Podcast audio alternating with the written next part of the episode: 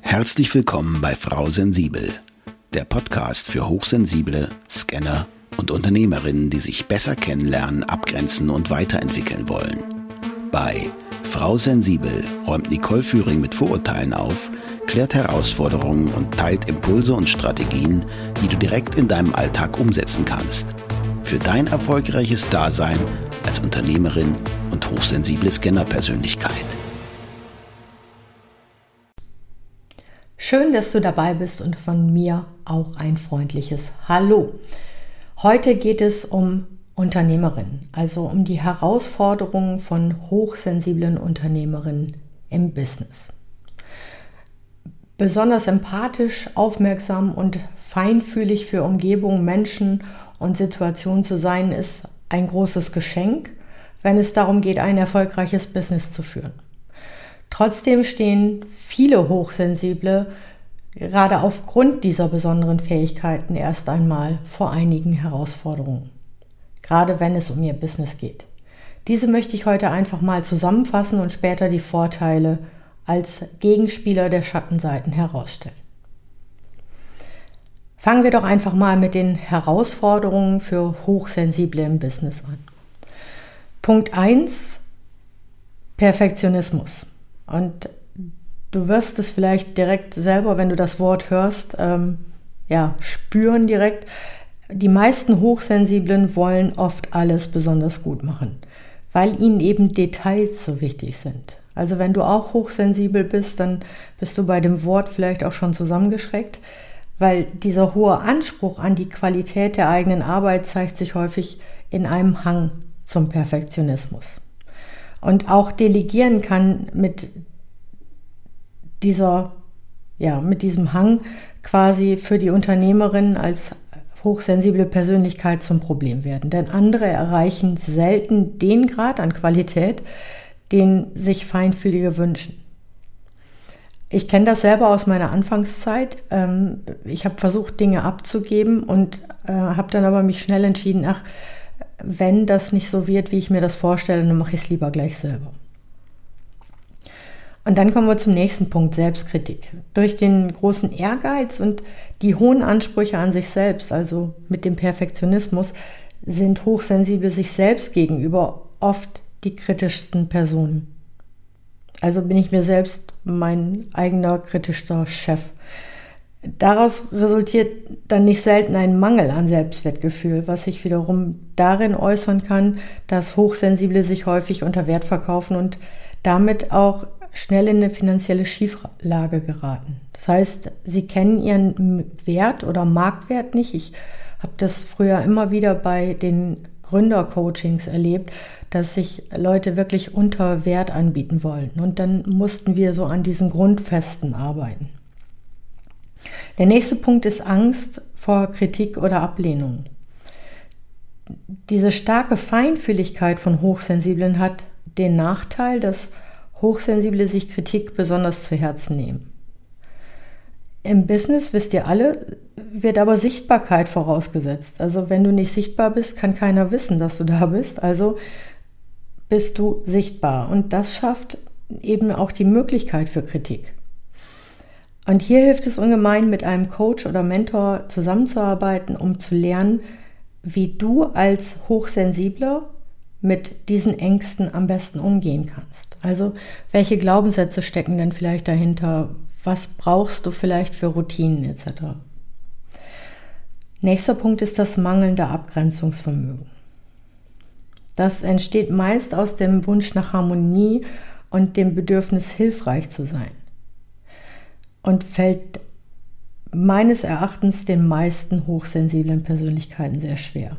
Also sie, sie können zum Beispiel keine E-Mails oder Nachrichten unbeantwortet lassen und antworten dann auch auf Telefonate spät am Abend, anstatt sie abzulehnen, auch wenn sie bereits vollkommen überlastet sind.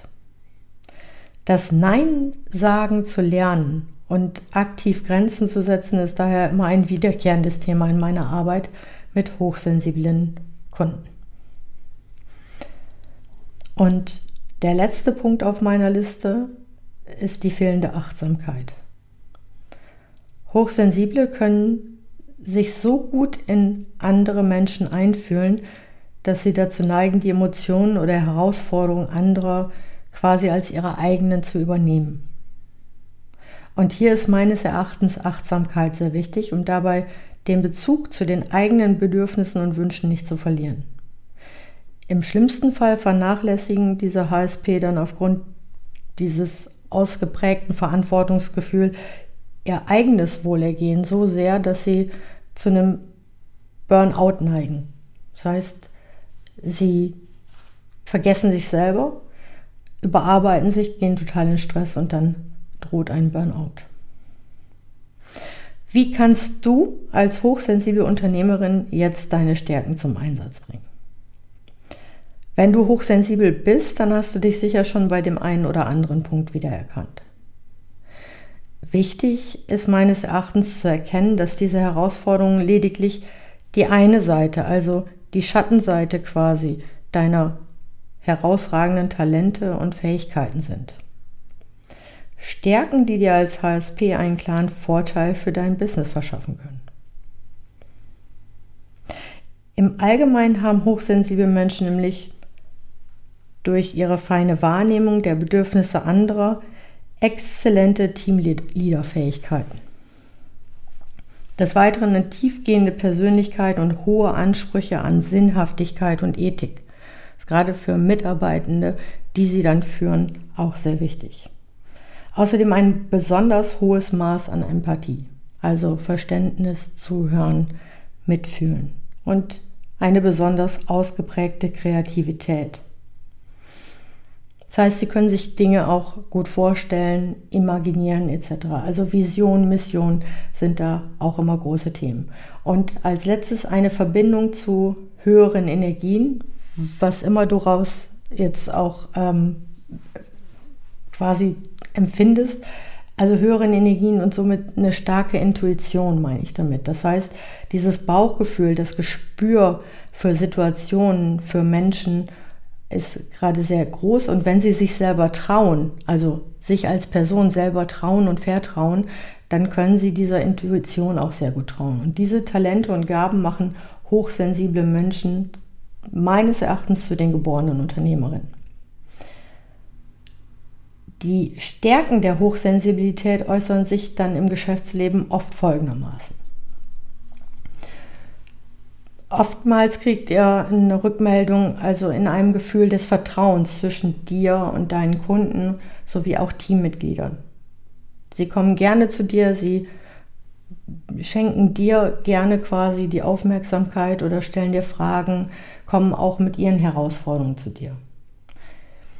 Dann in den Punkten Dienstleistungen und Produkten, die den Bedürfnissen deiner Kunden entsprechen. Da sind Hochsensible sehr, sehr empathisch und wissen oft schon sehr früh, was für ihre Kunden gut ist, was vielleicht auch nachgefragt wird. Weiterhin in der Fähigkeit, kleine Details oder Fehler wahrzunehmen. Und das finde ich gut für die eigene Entwicklung des Unternehmens, der Mitarbeitenden und vielleicht auch bei Produkten oder Dienstleistungen, weil wenn ich Fehler früh erkenne, dann kann ich natürlich daran arbeiten und mich weiterentwickeln. Und der letzte Punkt ist dann in einem starken Wunsch zu dienen und gute Arbeit zu leisten. Also quasi die perfekte Position zu sagen, okay, was kann ich für euch tun, für den Kunden, für die Mitarbeitenden, damit wir hier alle einen guten Job abliefern können. Also fassen wir nochmal zusammen. Die Herausforderungen für Hochsensible im Business sind Perfektionismus, Selbstkritik, Angst vor Kritik oder Ablehnung, mangelndes Abgrenzungsvermögen und fehlende Achtsamkeit. Wenn du also weißt, welche Stärken dem gegenüberstehen, beziehungsweise wenn du auf dich selber achtest und für dich sorgst, dass du weißt erstmal von diesen Schwächen und Herausforderungen und was du dagegen tun kannst, dann kannst du es quasi in deine Stärken umwandeln. In meiner Arbeit sind zum Beispiel mein Einfühlungsvermögen und diese ausgeprägte Intuition große Vorteile. Ich nehme oft schon intuitiv wahr, was meine Klienten während einer Sitzung brauchen und darüber hinaus sehe ich, wie sie ihr Business ganz individuell am besten zum Erfolg führen, weil ich nachempfinden kann, wo sie gerade stehen und was sie gerade brauchen. Und je besser du lernst, deine Feinfühligkeit als Vorteil anzuerkennen und zu verstehen, desto besser kannst du sie auch für dich nutzen und umso erfolgreicher und erfüllter wirst du dein Business führen können. Und wenn du dir dabei Unterstützung auf deinem Weg wünschst, dann buch dir doch einfach gerne ein kostenloses Orientierungsgespräch bei mir. Ich begleite dich gerne auf deinem Weg zum einfach Selbstwerden. Bis zur nächsten Folge mit Frau Sensibel. Ich wünsche dir viel Spaß auf deinem Weg.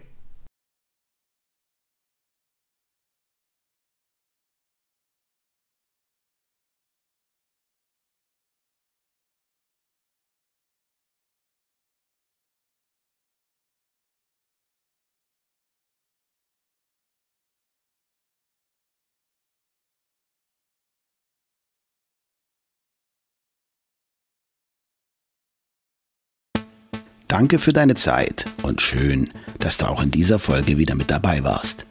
Weitere Informationen zu Nicole, ihrem Podcast sowie den direkten Kontakt findest du unter nicoleführing.de.